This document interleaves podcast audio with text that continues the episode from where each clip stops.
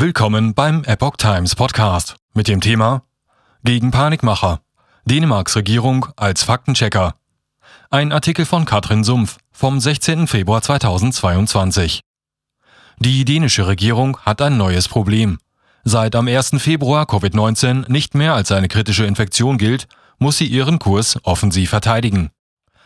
Seitdem Dänemark am 1. Februar Covid-19 nicht mehr als eine für die Gesellschaft kritische Infektion einstufte, geht die Regierung offensiv gegen diejenigen vor, die Panik und Angst verbreiten. In Dänemark wurden fast alle Corona-Maßnahmen beendet, darunter die Maskenpflicht in geschlossenen Räumen und öffentlichen Verkehrsmitteln. Infektionsrate und Krankenhausaufenthalte haben sich entkoppelt, so das Gesundheitsministerium. Die Reproduktionsrate des Virus fiel auf 0,9, wie sie sich in Abwasserproben zeigt. Es gibt viele Faktenchecks gegen Corona-Leugner, aber wenige gegen Corona-Panikmacher kommentiert die Bild-Zeitung. Genau diese Aufgabe habe nun die Behörden übernommen. Voran geht das dänische RKI, das Staatenserum-Institut.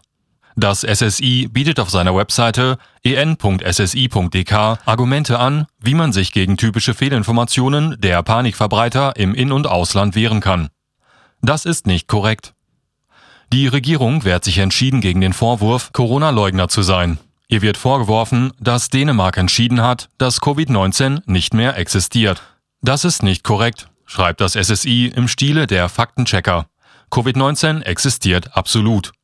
Allerdings führe die Omikron-Variante zu leichteren Krankheiten als frühere Varianten. Zudem sei ein sehr hoher Anteil der dänischen Bevölkerung gegen Covid-19 geimpft, was weitgehend vor schweren Krankheiten schützt. Die Krankheit habe nicht mehr die gleichen Auswirkungen auf die Gesellschaft und die Bevölkerung wie früher. Dänische Behörden erkennen das Vorhandensein sehr wohl an. Es werden weiterhin Tausende getestet, die Situation im In- und Ausland werde sehr genau verfolgt. Keine Rekordzahlen in Kliniken. Ein anderer Vorwurf, extrem viele Menschen werden wegen Covid-19 in Dänemark ins Krankenhaus eingeliefert. Auch hier heißt es, das ist nicht korrekt.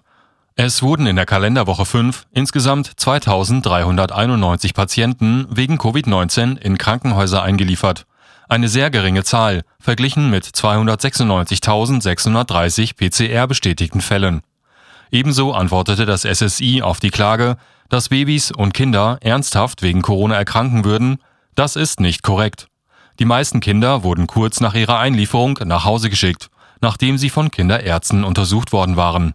Auch die Zulassungskriterien für Intensivstationen hätten sich nicht geändert.